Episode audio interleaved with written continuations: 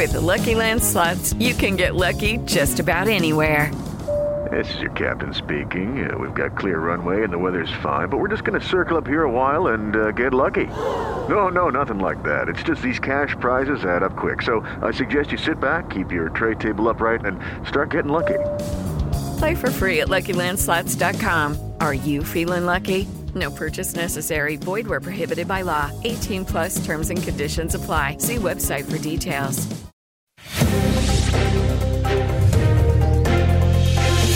Três em um. Jovem Pan. Olá, ótima tarde para você, minha excelência. São 5 horas em ponto desta quarta-feira. Eu queria te pedir licença para entrar na sua casa, no seu carro. Está começando a programação da Jovem Pan News. Aqui o nosso 3 em 1 até às 6. Tem muita discussão, muita análise dos principais fatos políticos do dia. E olha, o ministro do Trabalho e Emprego, Luiz Marinho, ratificou agora à tarde que o salário mínimo em 2023 será de R$ 1.302. A medida ela destoa do valor de R$ 1.343, que foi proposto inclusive pelos sindicatos. Também é menos do que os R$ 1.320 prometidos pelo Partido dos Trabalhadores na época da campanha eleitoral do ano passado. O presidente Lula teve um encontro hoje com representantes de 10 centrais sindicais que manifestaram repúdio aos ataques às sedes dos três poderes e cobraram punição, inclusive, para os envolvidos. A gente vai discutir um pouco essa reunião de Lula com as centrais sindicais aqui no 3 em 1. Hoje temos o nosso Fábio Piperno, Jorge Serrão, Cristiano Vilela também já posicionado. Senhores, ótima tarde. Serrão, eu começo contigo buscando entender um pouco essa aproximação maior do presidente Lula. E teve uma fala que tem repercutido bastante, que é justamente uma fala muito voltada às pessoas mais pobres, até de alguma forma mais crítica, nós podemos dizer de uma fala populista se referindo à questão do aumento do imposto de renda, mas para os mais ricos e não para os mais pobres. Como é que você identifica isso? Eu quero uma avaliação sua e principalmente se isso já era esperado. Saudações, meus amigos, meus amados haters. Totalmente esperado, surpresa zero. O roteiro que está escrito é absolutamente previsível. Conversa de hoje do Lula com os seus representantes sindicais foi aquela conversa amena, foi para jogar para a galera, para o público. O que eles têm realmente de interesse é a conversa que não aparece. É o quê? Como os sindicatos voltarão a ter força e as centrais sindicais também, com recursos que serão criados e ficar, para ficar à disposição deles. É isso. Agora, o que, que tem de concreto sobre isso? Ainda não tem nada de concreto é, volta do imposto sindical é um tema que, do ponto de vista do parlamento, é quase missão praticamente impossível que ela se retorne. Então, o papo fica restrito à conversinha fiada. Porque as centrais sindicais querem é grana e mais poder. Lula, com eles, o que, é que pode fazer? O papo do salário mínimo. Então, a conversa, só que a conversa de hoje ficou uma conversa meio atravessada, né? Porque, lembram, a promessa da campanha eleitoral era um salário mínimo um pouquinho maior. Só que não deu. Então, vale o realismo econômico. O realismo econômico é R$ 1.302 para o salário mínimo e outros salários que operam nessa mesma referência. Então, não há recurso para aumentar o salário mínimo agora. Então, isso não será feito. É isso. Então, o discurso de campanha, o governo agora começa a tomar a realidade. A realidade é dura, é cruel, ela é muito diferente das promessas. E o presidente Lula sabia disso. As centrais sindicais também sabiam disso e eles jogam absolutamente para a galera quando vem com a proposta lá de salário mínimo de 1.347. Não tem dinheiro. Contente-se com o que tem. Agora, esse é o recado que o governo deixou. Piperno, uma das falas eh, que hoje tem sido bastante repercutida do presidente Lula é de que trabalhador de aplicativo de celular não é microempreendedor. Você concorda com essa afirmação? Ah, Paulo, veja, em tese, ninguém coloca um revólver na cabeça desse trabalhador e fala: Poxa vida, você é obrigado a trabalhar para um aplicativo. Então, em tese, ele vai lá porque quer. Mas a gente sabe que ele está lá por conta da realidade econômica que é, veda a ele a possibilidade de entrar no mercado formal, pelo menos, de, ou, ou, talvez de retornar ao mercado formal de trabalho, então ele parte para essas alternativas. E aí também a gente sabe que esse tipo de trabalho é muito precário. Essa é uma discussão que vai é, ganhando é, é, muitos argumentos, e não só aqui, mas globalmente. Em muitos países se discute exatamente se deve ou não estabelecer, se os estados devem ou não estabelecer algum tipo de vínculo empregatício mesmo, de trabalho entre esses empregadores e esses aplicativos. E no, durante a campanha, o Lula falou que alguma coisa tem que ser feita é, na direção desses trabalhadores. E eu acho que sim, deve-se buscar, se não, obviamente, algo semelhante ao que o, enfim, o trabalhador, aquele com carteira de trabalho tem, pelo menos algum tipo de benefício que não o deixe totalmente desamparado no momento de quebra de vínculo. Né? Porque ele não tem limites ele não tem limite de horas diárias, ele não tem nenhum tipo de benefício como férias, décimo terceiro, longe disso, claro, ele já sabia disso quando foi para lá, mas também eu não acho muito correto que esse trabalhador não tenha qualquer tipo de benefício de vantagem, por exemplo, no momento em que ele deixa esse aplicativo. Né?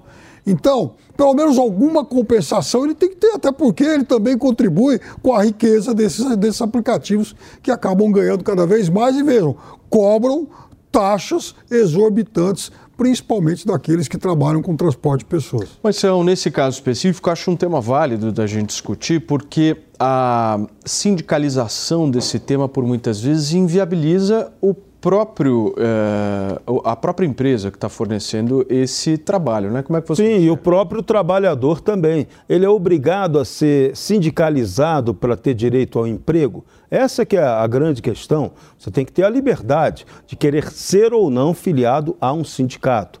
O fim do imposto sindical, ele trouxe essa questão que é super importante.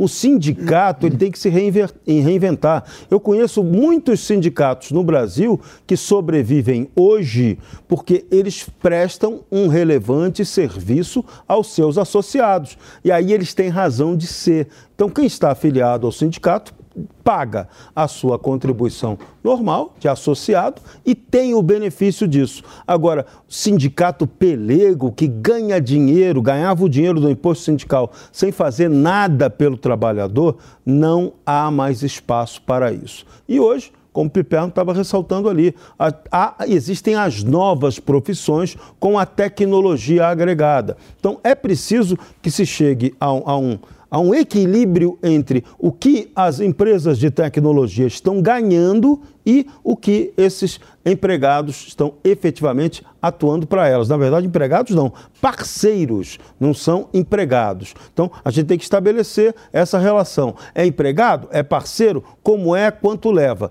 O ideal é que esse tipo de relação seja feito na base da livre negociação, na base do contrato. O problema é que no Brasil, acostumado a Estado dependência, acostumado a você ter a interferência estatal em tudo, inclusive principalmente na vida trabalhista, a coisa fica complicada. No Brasil, a gente precisa entender o seguinte: a era Vargas continua em vigor. Desde a década de 30, o Brasil, 30, 40, é a mesma coisa, a gente não se liberta disso. Enquanto o Brasil não encontrar uma alternativa política, econômica e de modelo de Estado à era Vargas, a gente vai ficar nessa patinação política e econômica que estamos hoje, com sério risco de conflitos muito graves. Aliás, o, Pipa, não posso só claro. pedir licença, porque nós temos agora conectado o nosso Cristiano Vilela, que hoje vai fazer o programa por vídeo junto com a gente, mas está aqui firme e forte. Vilela, você me ouve bem? Ouço bem, ouço bem. Uma boa tarde a você, Paulo, no Serrão e a todos que acompanham o 3 em 1 aqui na Jovem Pan. Vilela, se você puder dar a sua avaliação para a gente desses dois temas. Primeiro, esse encontro de Lula com as centrais sindicais, o discurso bem voltado ao trabalhador brasileiro nos moldes do discurso mais à esquerda. Mas eu queria uma avaliação sua também sobre essa questão do microempreendedor, do trabalhador de aplicativo, porque essa fala está gerando muita polêmica do Lula. Exatamente, Paulo. Olha, eu, eu vejo, eu vou muito na linha do que colocou o Serrão, que é importante que a gente tenha claro no Brasil que aquele modelo, que pode ter sido um modelo muito bom, muito oportuno nos anos 40, ele não encontra mais resguardo na realidade atual. É importante a gente ter claro que nesses 80 anos O mundo mudou e a necessidade de novas formas de organização da vida trabalhista ela tem que ser pensada, tem que ser estruturada. A gente não pode se manter no mesmo formato que a gente tinha 80 anos atrás. Então, é importante ter claro isso, a reforma trabalhista ela veio nesse sentido, é importante a gente ter avanços nessa linha. É bem verdade que existe uma série de organizações, de organizações sindicais, de grupos de trabalhadores que eventualmente vão lutar para resguardar os seus direitos. E aí é importante que a gente tenha a garantia dos direitos conquistados ao longo de, de, de, todo esse tempo, né? Mas é importante que a gente tenha claro que para um, um, um formato de, de, de, profissões, para um formato de atividades que foge àquela linha eh, trabalhista tradicional, existe uma necessidade, sim, de uma nova organização e eu vejo que nesse sentido a reforma é importante. Sobre a reunião de Lula com as centrais, ao meu ver, é, é, realmente é aquilo que já se imaginava. O Lula se elegeu com grande apoio, com, uma, com grande respaldo do movimento sindical, do movimento dos trabalhadores. Então, é natural que as ações do Lula, especialmente nesse primeiro momento, ela venham no sentido de fazer uma sinalização aos pleitos e às demandas desse segmento.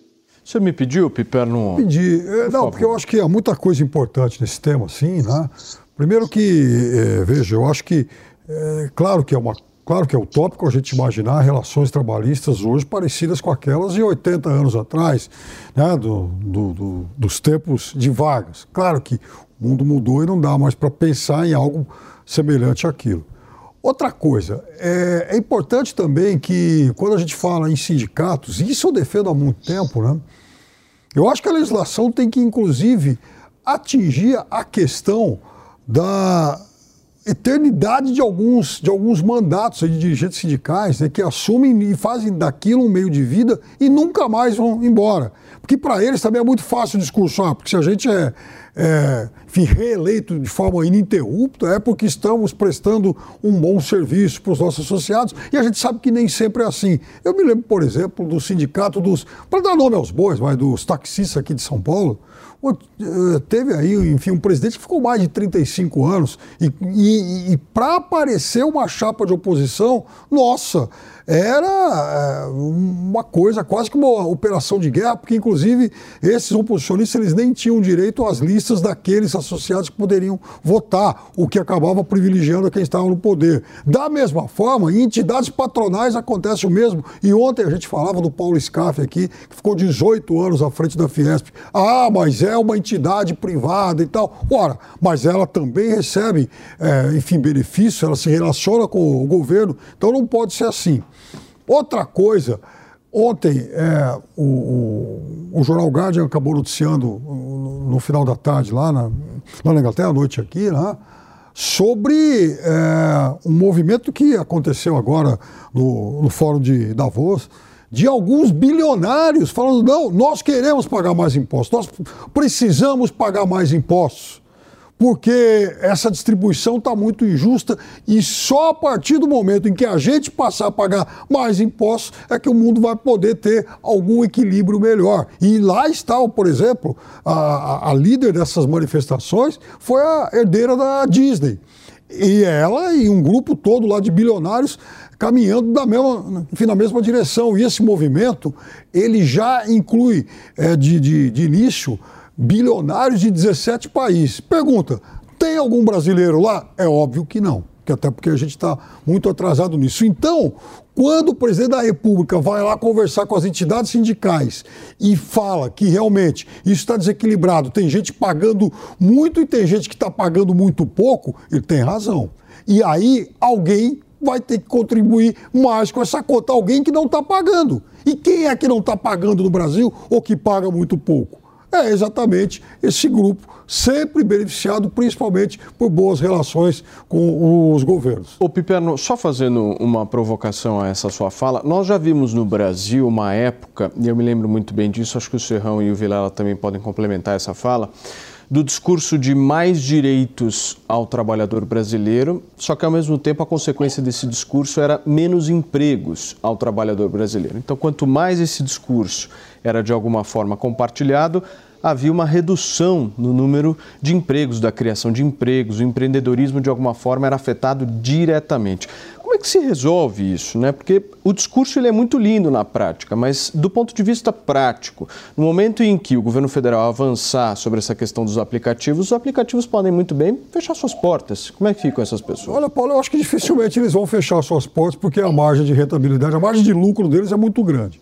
Agora, de qualquer forma, isso ninguém... É um, isso é um achômetro. Né? Não, não é um achômetro, não. Inclusive, as margens são, aqui no Brasil elas são muito grandes. E veja, há até em alguns países algum princípio de, de crise e tal, mas aqui não, porque inclusive as taxas que esses motoristas, esses associados aí acabam pagando é muito grande. É só conversar com qualquer um deles. Agora, também não se está sugerindo aqui que os aplicativos tenham relações trabalhistas com os seus associados semelhantes às do mercado formal. Não foi isso que eu disse. Eu disse que é necessário que se busque algum tipo de compensação a essas pessoas. E eu não estou dizendo que tenha que ser exatamente no mesmo nível, por exemplo, de um bancário, né? de um professor que tenha vínculo com uma, uma universidade, com, enfim, um trabalhador comum da iniciativa privada. Não se está sugerindo isso.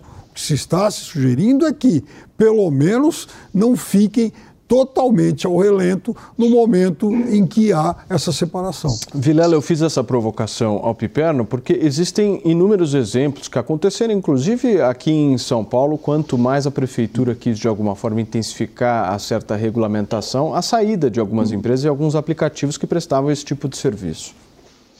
É, Paulo, eu tenho, tenho um ponto nesse, nesse, sentido que eu quero colocar. Me chama muito a atenção esse discurso do presidente Lula de que, olha, temos que fazer uma reforma tributária que desonere os pobres e onere os ricos que não pagam imposto.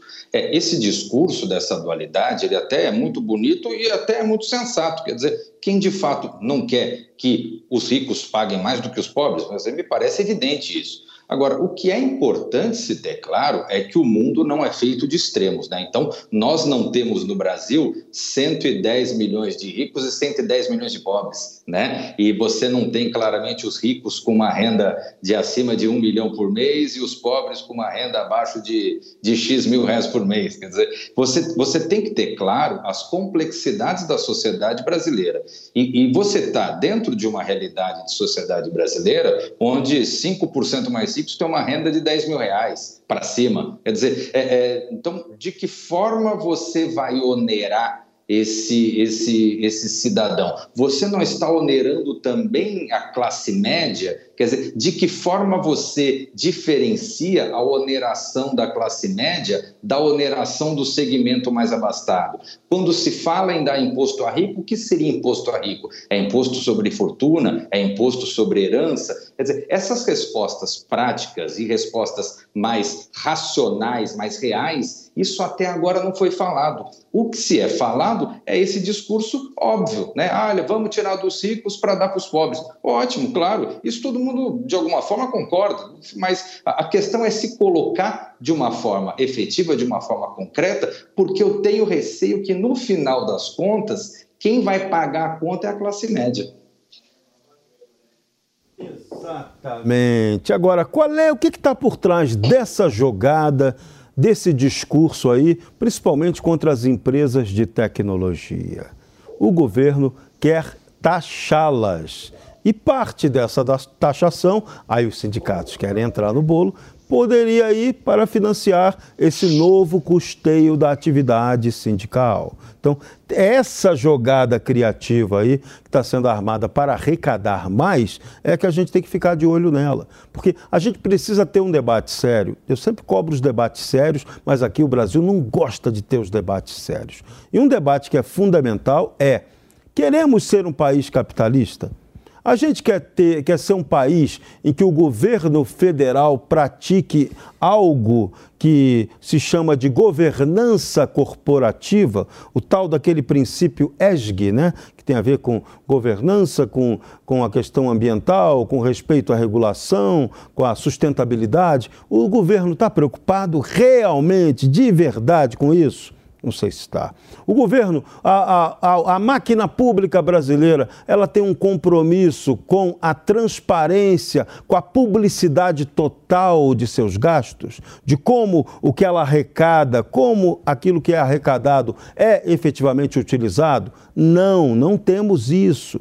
A gente tem uma fiscalização oculta. O, o Estado fiscaliza a ele mesmo e fiscaliza mal. Se não fosse isso, a gente, a gente não teria tanta denúncia de corrupção o tempo todo no Brasil. Então, para que você paga tanto imposto? É isso que a gente quer saber. Lá na Europa, países da Europa, a carga tributária é altíssima. Paga-se muito imposto, só que o cara lá sabe, tem ideia, tem noção exata de como aquele dinheiro está sendo direcionado. E aqui no Brasil, esse, essa conversa não acontece. A coisa não é feita com transparência, com publicidade, com clareza. A sociedade brasileira não tem instrumentos diretos de fiscalização do recurso público. Então o debate começa por aí. Aí você vai aumentar imposto para quê? Para financiar ainda mais essa máquina pública? Esse que é o lance? Essa que é a jogada? É, é mais Brasília e menos Brasil? É esse o discurso que está querendo se desenhar? Parece que não foi esse o discurso que venceu a eleição. O Lula ganhou a eleição, mas o brasileiro não votou nele com essa perspectiva. Olha só, gente, o ex-secretário de Segurança Pública do Distrito Federal e ex-ministro da Justiça do governo Bolsonaro, Anderson Torres, ficou em silêncio durante depoimento à Polícia Federal. O ex-secretário disse que não tinha informações para fornecer. Anderson Torres foi preso no sábado passado após chegar ao aeroporto de Brasília e se entregar à Polícia Federal. Ele estava em Orlando, na Flórida, nos Estados Unidos, onde passava férias com a família logo após ser nomeado comandante da pasta no Distrito Federal. Um novo depoimento dele está marcado para a próxima segunda segunda-feira. O ministro Ricardo Lewandowski, do Supremo Tribunal Federal, negou o pedido de salvo-conduto a Anderson Torres e também ao ex-presidente Jair Bolsonaro. Alexandre de Moraes, também ministro do Supremo, determinou a conversão de 140 prisões em flagrante para prisões preventivas envolvendo suspeitos de participação nos atos antidemocráticos de vandalismo em Brasília. 70 envolvidos foram liberados. 1.399 seguem presos por atos extremistas. A gente vai para Brasília agora conversar com a Marília Sena, porque ela tem mais informações sobre essa CPI que vai tratar dos atos terroristas do último 8 de janeiro. Tudo bem, Marília? Seja bem-vinda. Oi, Paulo. Boa tarde para você e para todos que nos acompanham.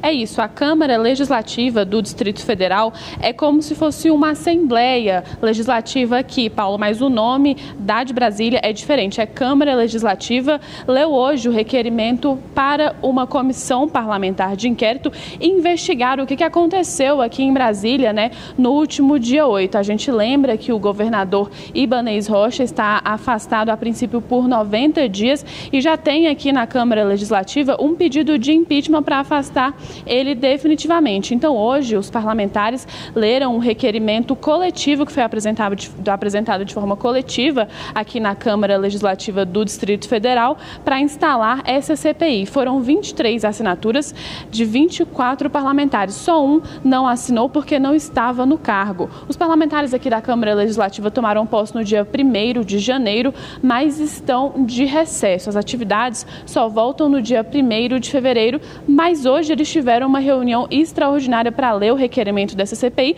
porque alguns parlamentares estão cobrando agilidade nas investigações. Porém, as investigações só devem começar lá no dia 2 de fevereiro, que é quando os trabalhos aqui na Câmara Legislativa voltam.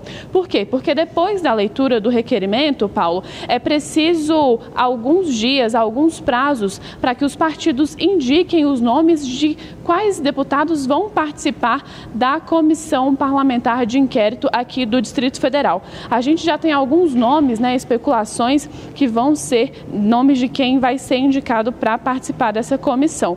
Aqui são oito deputados indicados pelos seus partidos. Por enquanto, a gente tem Joaquim, Joaquim Roriz Neto, do PL, Chico Vigilante, do PT, Fábio Félix, do PSOL e Robério Negreiros, do PSD. A expectativa, então, é que essas investigações comecem no início da legislatura aqui da Câmara Legislativa do DF, que será a partir do dia 2. Então, aqui vai, vai ganhar bastante projeção, assim, né? O que os parlamentares lá dentro da sessão, sessão que acabou de ser finalizada, enfatizaram que essa pode ser a CPI mais, abre aspas, histórica aqui, que vai chamar mais atenção, porque essa, a Câmara Legislativa aqui do Distrito Federal nunca teve isso aqui recentemente, e ela já vai abrir essa, a, os trabalhos legislativos com uma CPI e com pedidos de impeachment do atual governador. Então a gente vai acompanhar bastante essa casa aqui, mas por enquanto é isso. Eles leram o requerimento para dar os prazos para os inícios das investigações. Paulo. Marília, obrigado pelas suas informações. Direto de Brasília, Marília Sena atuando, a, atualizando a todos vocês que nos acompanham aqui na Jovem Pan.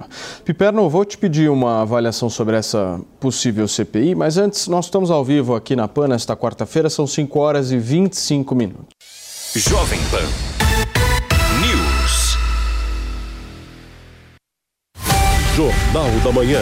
Tiago Uberreich e Adriana Reide comandam o jornal de maior audiência do país e trazem entrevistas e as análises do time de comentaristas da Jovem Pan. Jovem Pan. É, com certeza esses questionamentos vão. Muitos médicos optaram por se calar. Esta é a campanha real. Jornal da Manhã. Todo dia, a partir das seis da manhã, aos sábados às sete e aos domingos, a partir das oito da manhã. Jornal da Manhã. Jovem Pan. 24 horas. Notícia, informação, serviço. Esta é a Jovem Pan News. Viver é bom, encontrar os amigos é bom, sentar em volta da mesa é bom, viver além do comum. Bom, aqui no Barbacoa é assim, a melhor mesa de saladas que tem. Barbacoa, muito além da carne. No Itaim, Shoppings Day Day em Morumbi ou na sua casa pelo iFood. Só no Barbacoa. Informação e opinião. Jovem Pan News. Diante do cenário atual, onde vivenciamos uma alta disseminação de doenças, é necessária a adoção de hábitos de limpeza mais rigorosos. Para auxiliar a higienização da sua empresa, a Gocil oferece soluções completas com inovação e excelência operacional. A Gocil integra tecnologias e profissionais qualificados, com um modelo de gestão desenhado especificamente para a rotina do seu negócio. Para saber mais, acesse gocil.com.br ou ligue 11 2678 0600. Gocil, a maneira mais segura de confiar. Aí, tá embarcando no mundo de apostas esportivas e não sabe por onde começar? Então conheça o vaidebob.com. Simples, fácil e intuitivo, o site te oferece as melhores odds do mercado e tem mais. Nas redes sociais, arroba vai de Bob, você tem postagens diárias sobre as principais disputas e dicas para fazer aquela fezinha. Muita gente acha que apostar é um bicho de sete cabeças, mas agora que você tem o Vai de Bob, fica relax. Então já sabe, na dúvida, vai de Bob! Quem é da década de 90 já conhece o Pense Bem, né? Agora ele voltou e é computador de verdade. O notebook Pense Bem é perfeito para te acompanhar em todos os lugares, seja trabalhando ou até mesmo se divertindo com vídeos e séries. Possui sistema Windows e processador Intel com imagem HD e teclado luminoso e um acabamento todo em metal para você curtir com muita tecnologia e diversão. Acesse www.tectoy.com.br e garanta já o seu. Você, conectado com a informação. Rádio e internet. Jovem Pan News.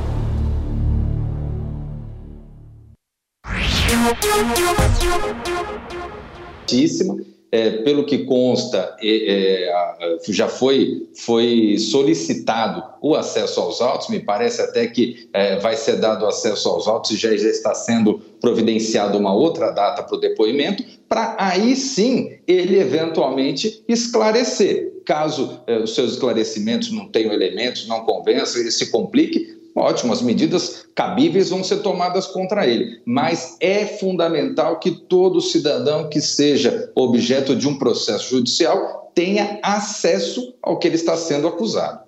Serrão, como é que você avalia esse silêncio e essa nova comissão legislativa no Distrito Federal? É, o silêncio era normal, era esperado. Ninguém é obrigado a criar prova contra si mesmo no Brasil, ao menos por enquanto essa regra está valendo. São três inquéritos. Anderson Torres e sua defesa precisam ter conhecimento pleno daquilo sobre o que eles precisam efetivamente se defender. Agora, é bom ficar claro, né?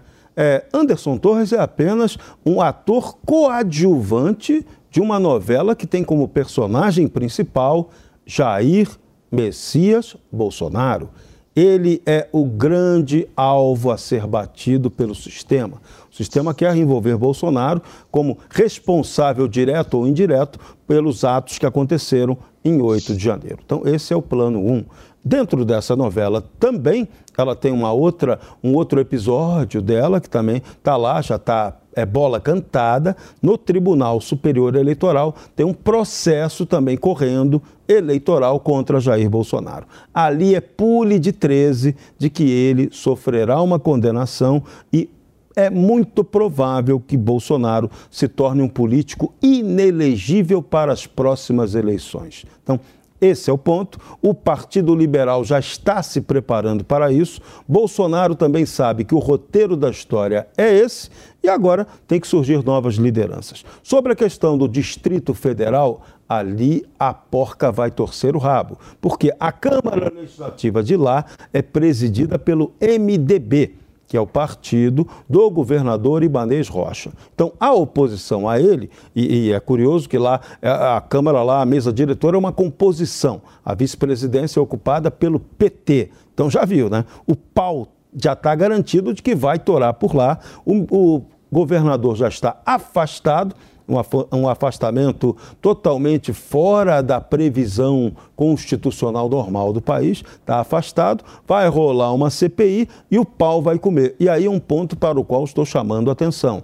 Qual é a efetiva força do Ibanês Rocha, que foi reeleito, é gente do MDB e tem muita força num lugar chamado Brasília. Até que ponto ele também não deve influenciar aí na eleição da mesa diretora do Congresso Nacional, do Senado e da Câmara. Esse, essa, o que está sendo classificado como uma retaliação ao Ibanês Rocha pode respingar na situação PT. O PT acha que atingiu o Ibanês por alguma relação que ele tinha com o Bolsonaro, que parecia ser um aliado do Bolsonaro, e esse troço aí pode o feitiço virar contra os feiticeiros. Vamos aguardar. Piperno, eu vou pegar esse cenário traçado pelo Serrão e tentar fazer um paralelo com a situação do ex-presidente Jair Bolsonaro nos Estados Unidos, porque ao que tudo indica, ele estuda uma permanência ainda maior nos Estados Unidos. Como é que você vê isso? Olha, Paulo, para ele, realmente, eu acho que quanto mais ele se distanciar de tudo que está ocorrendo por aqui, melhor. Então, ele tem uma questão legal a resolver, que é exatamente prolongar esse visto dele, e a outra é de como se manter. E aí parece que já há, inclusive, um grupo de empresários dispostos a bancar palestras aí do, enfim, do presidente, pagando a ele aí cerca de 10 mil dólares por palestra, para que ele então consiga os meios necessários aí para continuar se mantendo lá. Agora, é claro que isso também não vai aliviar a vida, é, digamos, jurídica dele, né? porque o, os processos continuam, Bolsonaro continua é, é, tema central de inclusive processos do, da justiça eleitoral e do inquérito do fim do mundo, coisas que não nasceram agora, né, coisas que já vêm de longe. E aí é, vai também é, dando ao outro lado né, tempo para que tente se buscar mais materialidade que possa estabelecer algum tipo de envolvimento dele com esses eventos que aconteceram aqui. Afinal de contas, são pessoas que politicamente é, seguiam né, o, o, o, presidente da República. É óbvio que, eu já, já disse aqui, eu não vi até aqui eu acho, eu, eu, considero o Bolsonaro o culpado político, mas não o culpado legal, não o culpado, digamos, material disso. Eu não vi, por exemplo, nenhuma, em nenhum momento Bolsonaro dizer, olha, vamos lá, vamos invadir, ou então vamos continuar em Brasília. Agora, de qualquer forma, Bolsonaro também, em momento algum, desestimulou esse tipo de evento que a gente viu aqui no dia 8 de janeiro, e mais do que isso, aquelas, né, aqueles movimentos na frente dos quartéis que foram tão comuns em muitas cidades do país depois do 30 Sim. de outubro. Vilela, eu vejo um movimento forte, vi um movimento forte no início do ano pedindo a prisão do ex-presidente Jair Bolsonaro. Agora eu vejo uma certa mudança de discurso de algumas pessoas, inclusive da situação do governo, saindo desse discurso de prisão e partindo para esse mesmo discurso que o Piperno utilizou agora, da confiança na inelegibilidade de Bolsonaro pelos próximos anos. A própria direita e uma parcela da direita também está apostando nisso, né? Na política não existe vácuo.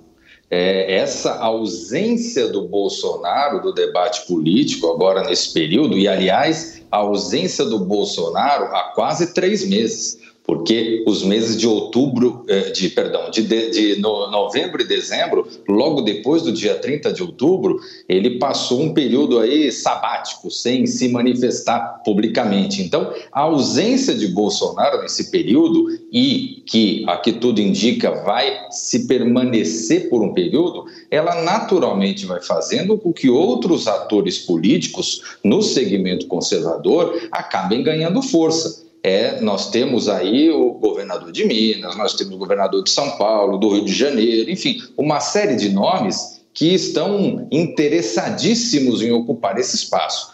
Então, é importante que o presidente Jair Bolsonaro ele tenha claro que esse distanciamento ele vai fazendo com que a, a memória do seu governo, a memória positiva, ela seja afastada e eventualmente seja aproveitada por outros atores políticos. Nesse sentido, nós é, temos que, é, já tivemos história, na história recente do Brasil, um ex-presidente preso e que depois voltou à cadeira. Talvez essa questão da prisão, de alguma forma, ela alimente o mito. Então, do ponto de vista político, talvez haja um interesse em realmente fazer com que ele sangre, mas não morra, né? Com que ele sangre, mas de alguma forma fique, é, é, é, não, não, não, não consiga vestir totalmente a fantasia de coitadinho. Porque nós já tivemos aí o presidente Lula que conseguiu sair da cadeia e se eleger presidente.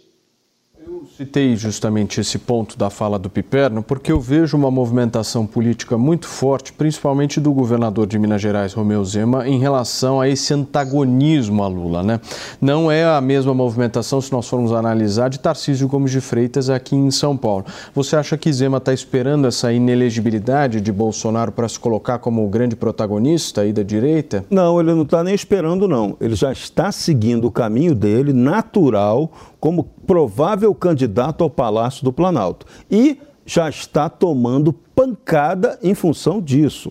Hoje teve uma declaração muito dura do ministro da Justiça, Flávio Dino, gravou um vídeo, mas esculhambando o Romeu Zema, cobrando dele é, posições, por que que na reunião lá do presidente Lula com os governadores ele não fez a reclamação, se ele achava que o Ministério da Justiça sabia ou não de que haveria problemas no dia 8. Então, o Dino jogou pesado com Romeu Zema, ou seja, ele já está identificado como provável candidato ao Palácio do Planalto. E no caso de Bolsonaro, repito o que eu disse, a aposta da oposição a Bolsonaro é que é muito mais fácil torná-lo inelegível do que transformar o tal mito em um mito ainda maior. Então, você tornando inelegível, ele fica com dificuldade para o manuseio político. Ao contrário do que aconteceu com Lula.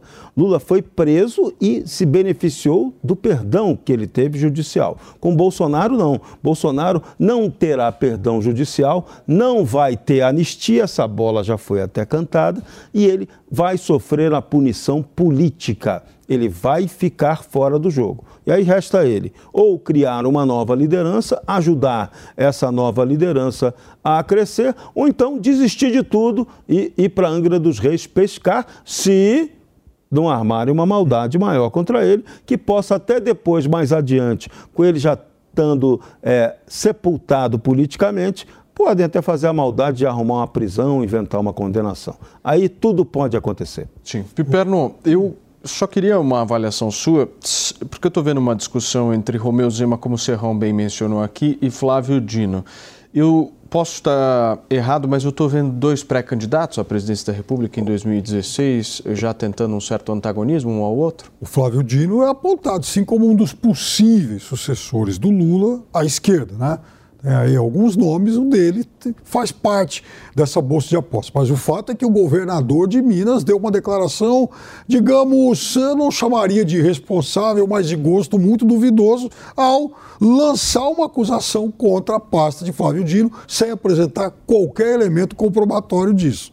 Então, é evidente que o ministro acabou reagindo. Agora, é, Zema se vai gradualmente radicalizando esse discurso, porque também ele sabe que é, ele tem mais um mandato, ele, tá na, é, é ele iniciou seu segundo mandato como governador de Minas. Ele é um nome forte, governa um estado importante, é diferente, por exemplo, do governador Tarcísio, que está começando agora a carreira dele de líder de um estado também importante. É, e o Dino ele tem um espaço múltiplo, porque ele hoje está no. Ele há algum tempinho está no PSB, mas a, o DNA dele é do PC do B.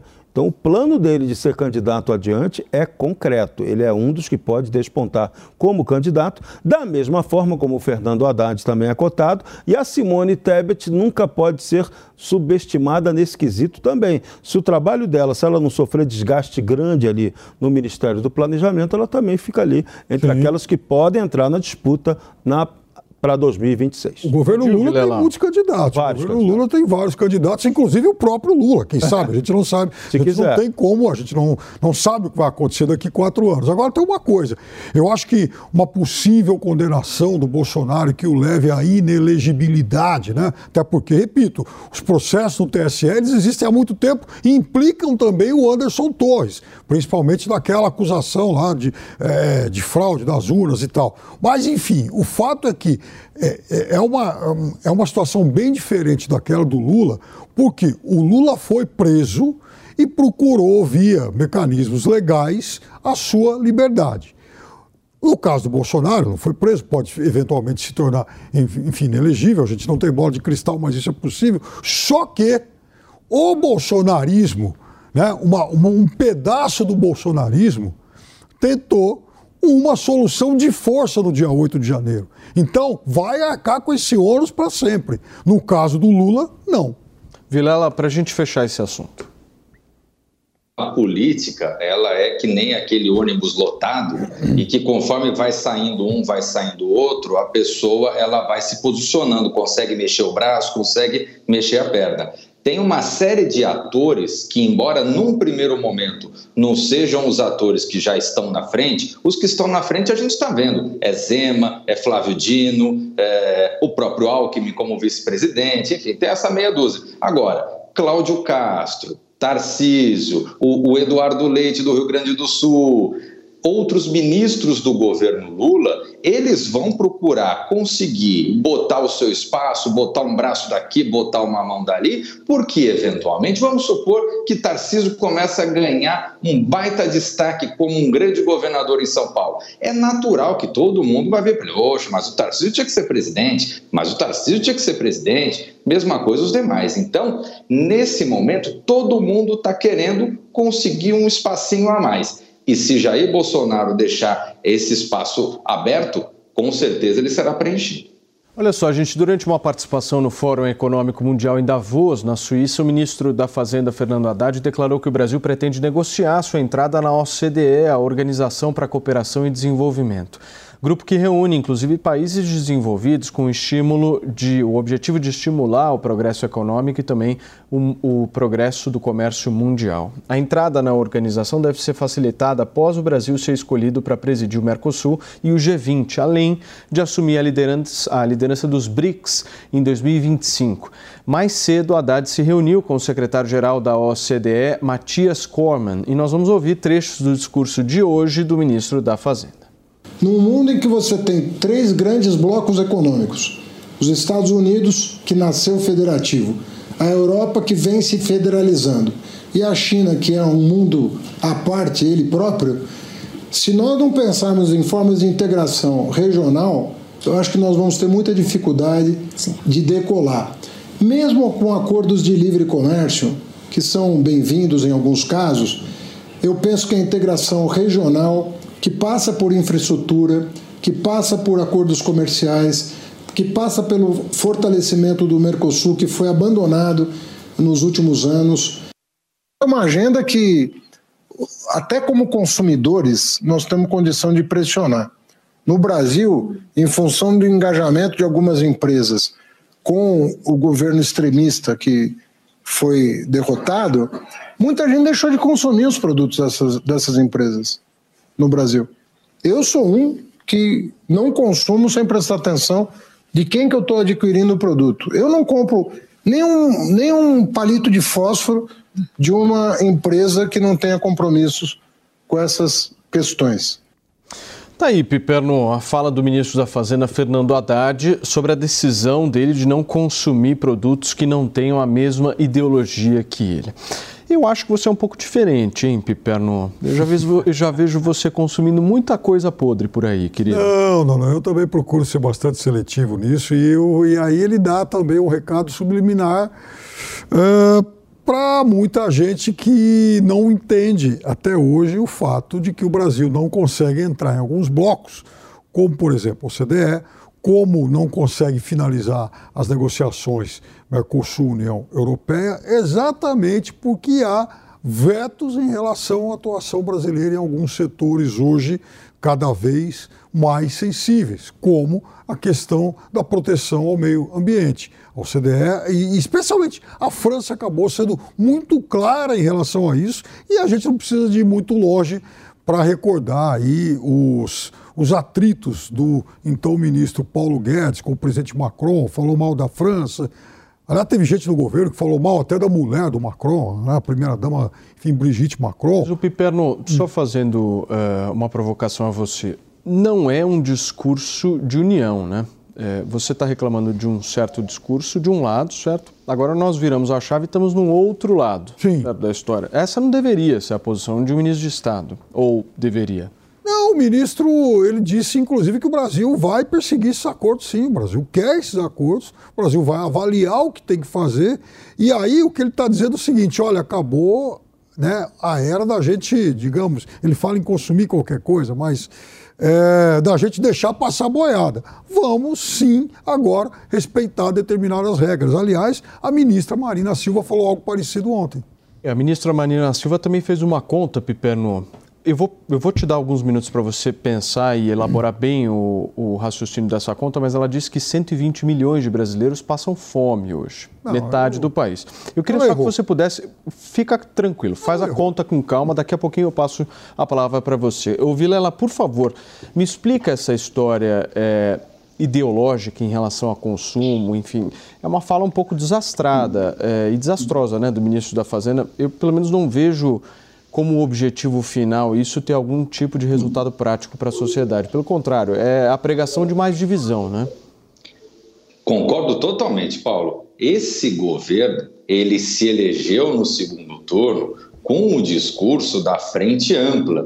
Então, o que se cobra é que é, a execução do governo, a forma de pensar e de agir do governo, ela não fique pautada única, exclusivamente dentro da visão ideológica do segmento majoritário do grupo, né, do segmento capitaneador do grupo. Ela tem que ser uma visão que seja mais ampla dentro de um segmento que agrega não só a esquerda, mas setores médios, que acabaram naquela disputa de segundo turno indo para o lado do PT. Agora, sobre a Marina, tem uma questão que me chamou a atenção ontem no discurso da Marina, Paulo, é, na linha da provocação que você fez ao Piperno, que é o fato de que a Marina ela cometeu alguns equívocos, né? Que são esses equívocos pontuais na, na manifestação dela, na fala dela, equívocos que naturalmente passam batido, mas curiosamente são todos eles equívocos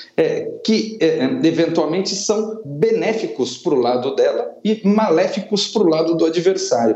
Como foram vários, e a maioria dos, dos participantes estrangeiros não tem a possibilidade que nós temos aqui naturalmente no Brasil de fazer uma, uma comparação dos números e ver que de fato foi um equívoco, tenho certeza que muitos estrangeiros vão para casa acreditando que o número de pessoas que passam fome no Brasil é de 50% da população.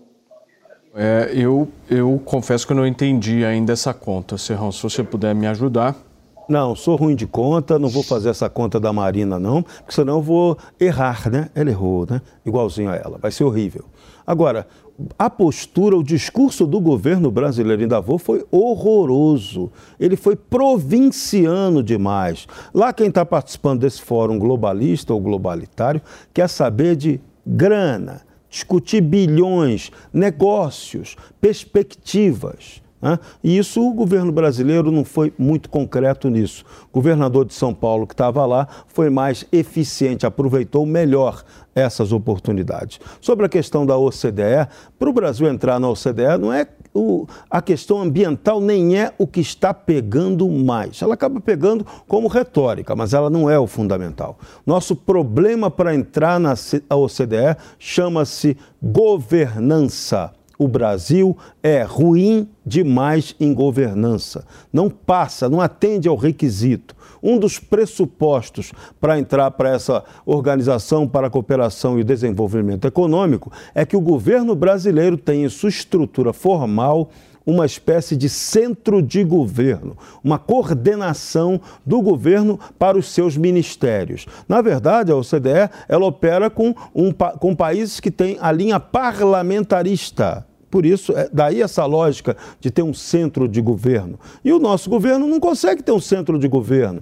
Ali, até o Brasil agora perdeu essa oportunidade, porque Lula, em vez de ter nomeado Alckmin para o Ministério da Indústria e Comércio, poderia ter colocado ele vice-presidente eleito como o coordenador do centro do seu governo. Mas isso aí poderia, poderia representar muito poder dado ao Alckmin, coordenar os demais ministros. Iria parecer que o Alckmin teria mais poder que o próprio presidente da República. Mas esse é um pressuposto para entrar na OCDE, é essa clareza sobre a governança que o Brasil não oferece. Então, para entrar na OCDE, não, é, não são palavras bonitas e promessas do ministro que resolverão. Tem que ter atitude concreta, objetiva sobre como o Brasil vai ser governado. Isso até agora não está claro. Piper, eu não quero te ver nervoso nesse programa de maneira nenhuma, mas você conseguiu fazer a conta? A ministra é ruim de conta. Ontem mesmo eu fiz uma correção quando ela disse que o presidente Bolsonaro teve 48 milhões de votos, eu disse que ela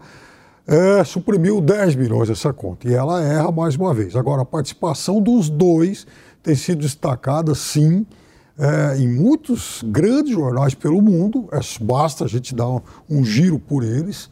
É, o, a, o, retorno do Brasil a um, um organismo multilateral foi bastante saudado. A questão ambiental é, sim, o um grande nó que emperrou as negociações, tanto com o CDE quanto, inclusive, da aproximação dos blocos, Mercosul e União Europeia. Aliás, isso foi dito inúmeras vezes, inclusive por lideranças europeias. O veto à política do passar boiada foi algo praticamente consensual lá na Europa e os dois agora abrem uma nova possibilidade, uma nova janela de negociação. Vamos ver de que forma isso evolui. Piperno, mas você está bastante esperançoso. Né? Eu gosto muito, Vilela e Serrão, de ouvir o Piperno, porque o Piperno ele me traz esperança. É, afinal de contas, nós temos uma ministra de Estado que foi em Davos, na Suíça, num dos fóruns, aliás, no fórum mais importante que nós temos com outros países, e diz que metade da população brasileira está praticamente morrendo, Piperno. Você não avalia isso de uma maneira pejorativa? Eu sinto você tão eu acho que não, eu, eu disse ontem, inclusive, que ela já tinha errado em um número, é em outro. Ela não tem realmente lá muita habilidade com isso. Agora, a presença Falhas dela... numéricas. E, oi? Falhas numéricas acontecem. Falhas numéricas. Agora, eu acho que a presença dela e o sinal verde para que o Brasil mostre para o mundo que, opa, voltamos ao jogo, é muito mais importante, tem muito mais relevância do que erros numéricos. E mostra o erro total da política de comunicação e da política diplomática do governo Bolsonaro, que deveria ter sido uma política ofensiva. Veja agora, Lula está sendo aplaudido pela mídia internacional. Isso é trabalho profissional de informação que Bolsonaro não fez. Não adianta sobre isso. O PT sabe fazer. O PT adotou o mesmo modelo do Vargas de vender muito bem a imagem do dirigente brasileiro lá fora. Então, Marina é bem tratada, Haddad também e Lula também. E Bolsonaro se deixou tratar como párea internacional e agora paga o alto preço. E vem a, a COP25. Amém. Vilela, por favor. É, e a Marina, ela sempre erra pro, contra o outro lado. As informações que são de benefício da Marina, ela nunca erra. Por isso que, para mim, é, é, muito claro, ela, ela não, esse erro não é uma falha, não é um equívoco. Esse erro, ele é realmente proposital para dar uma inflada no discurso, uma inflamada no discurso. Agora, eu concordo com a visão do Serrão. A Marina, ela é usada porque justamente ela é um estandarte para esse segmento, é segmento é, do mercado, do, do, do, dos meios globais. E nesse ponto, então, Lula, muito ágil, muito esperto, é, teve essa visão, essa perspectiva, tanto que sempre que tiver algum evento internacional, ele ou o representante que for vai levar a Marina Tiracolo, não tenho dúvida. Senhores, eu vou para um rápido intervalo comercial. É muito curto, não saiam daí porque o Trezinho já volta aqui na Jovem Pan.